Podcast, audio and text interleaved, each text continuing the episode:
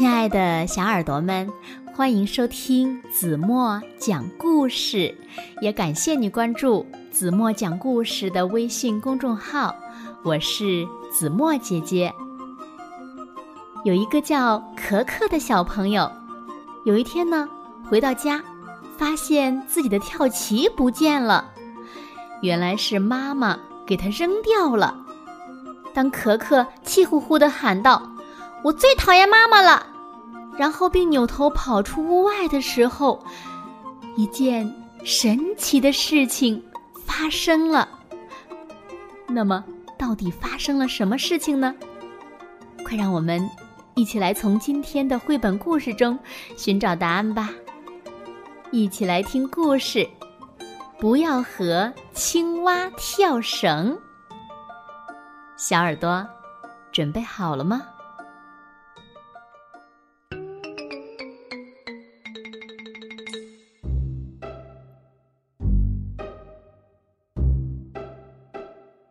期三放学回家，拉开抽屉一看，我的宝贝跳棋不见了。我的跳棋呢？我冲进厨房问妈妈，可妈妈说。扔了？你不是说缺了好几颗棋子吗？那也不能扔呀，那是爷爷送给我的生日礼物呀！我真想大哭一场，可是我忍住了。我又不是三岁小孩，我都上一年级了。可可，不要在屋里跳绳。我就知道。妈妈会这样说，我是在故意的气妈妈。可是没想到，我把妈妈最喜欢的花瓶打碎了。你看你，你给我出去！我扭头朝外边跑出去，气呼呼的喊着：“我最讨厌妈妈了！”我正站在院子里准备跳绳。突然，有人敲门，哐哐哐哐，会是谁呢？妈妈说过，一个没有礼貌的人才会使劲儿的敲门，才会不敲三下，敲四下。我打开门，一头大象挤了进来，大象给我行了个礼，礼貌的问我：“你说？”你讨厌妈妈，请问你可以把它送给我吗？我正好没有妈妈。那不过是我的一句气话，我不能没有妈妈。于是，我礼貌的拒绝了他。可大象生气了，他用长鼻子把我推到一边，要冲进屋里去抢妈妈。那怎么行？我勇敢的拦住了他。嗯，我们一起来跳绳。你要绳跳过我，我就把妈妈送给你。说话算数。啊，算数。不过我当然知道大象不会跳绳。你看，没跳两下，它就摔倒在地上了。正在这个时候。又有人敲门，哐哐哐哐哐，会是谁呢？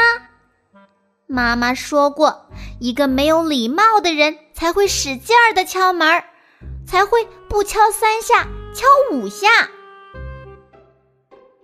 我打开门，一头狮子挤了进来，狮子给我行了个礼，礼貌的问我。你说你讨厌妈妈，请问你可以把它送给我吗？我正好没有妈妈。不过是我的一句气话，我不能没有妈妈。于是我礼貌的拒绝了他。狮子生气了，他用大脑袋把我推到一边，要冲进屋里去抢妈妈。那怎么能行呢？我勇敢的拦住了他。我们来一起跳绳吧！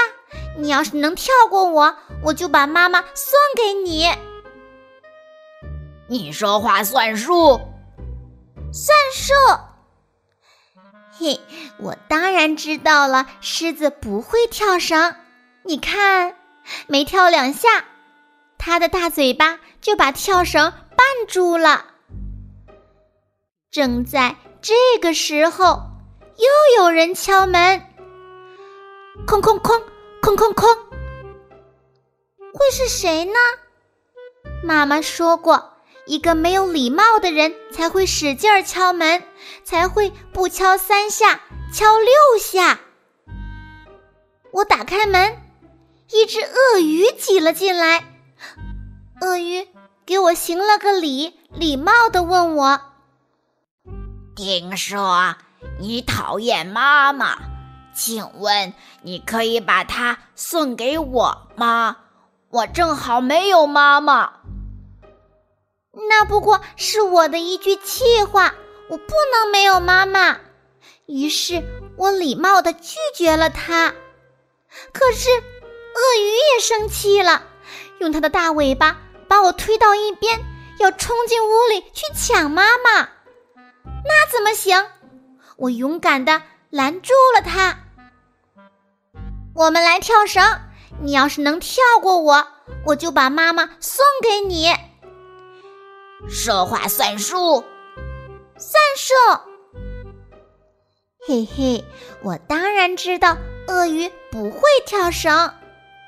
你看，没跳几下，它的大尾巴就把跳绳缠住了。这个时候，一只长颈鹿把长长的脖子从栅栏外面伸进来，他说。我也要和你一起跳绳，可是它的脖子太长了。接着，鸵鸟、驯鹿、乌龟、企鹅也都要来跟我一起跳绳抢妈妈。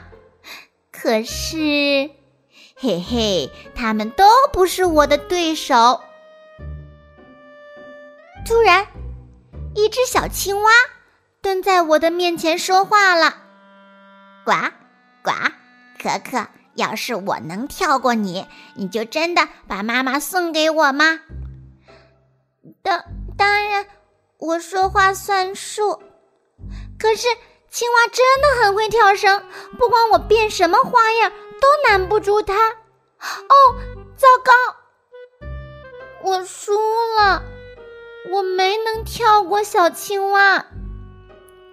呱呱，可可，你的妈妈是我的了。不行不行，我不能把妈妈送给你。我赶紧朝屋里逃去，可是动物们也都呼呼啦啦的跟了进来。哎呀，这下糟了！大象坐在客厅里玩吸尘器，鸵鸟把它长长的脖子。和脑袋伸进了衣柜，狮子坐在沙发上看书，长颈鹿也跟他一起凑热闹，企鹅和青蛙坐在电视机跟前，连鹅都进来了，乌龟也慢吞吞的爬进来。哎呀，这可怎么办呢？青蛙说：“呱呱，你不给我们就不走了。”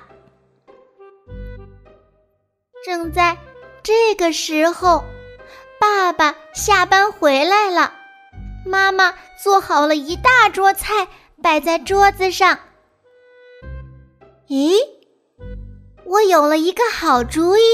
我大声的宣布：以后每个星期三，你们都来我家吃饭吧！我让妈妈给你们当一个晚上的妈妈，怎么样？动物们。欢呼起来，大家对这个答案非常满意。嘿，我也很开心。以后到了星期三，都有朋友陪我一起吃饭了。第二天下午，小青蛙又来找我了。呱，呱，可可，我们来玩悠悠球吧。要是我赢了，哎，先别说，玩悠悠球我可是高手，这次不会轻易输给你啦。好了，亲爱的小耳朵们，今天的故事呀，子墨就为大家讲到这里了。那今天留给大家的问题是：你们知道礼貌的孩子去别人家敲门应该敲几下吗？如果小朋友们知道正确答案，就在评论区给子墨留言吧。好啦，今天就到这里吧。明天晚上八点半，子墨依然会在这里用一个好听的故事等你们回来哦。如果小朋友们喜欢听子墨讲的故事，不要忘了在文末点亮再看，给子墨加油和鼓励。当然了，子墨也希望小朋友们呢能把子墨讲的好听的故事分享给你身边更多的好朋友，让他们呀和你们一样。每天晚上睡觉前都能听到子墨讲的好听的故事，好吗？好了，现在睡觉时间到了，请小朋友们轻轻的闭上眼睛，一起进入甜蜜的梦乡了。完了。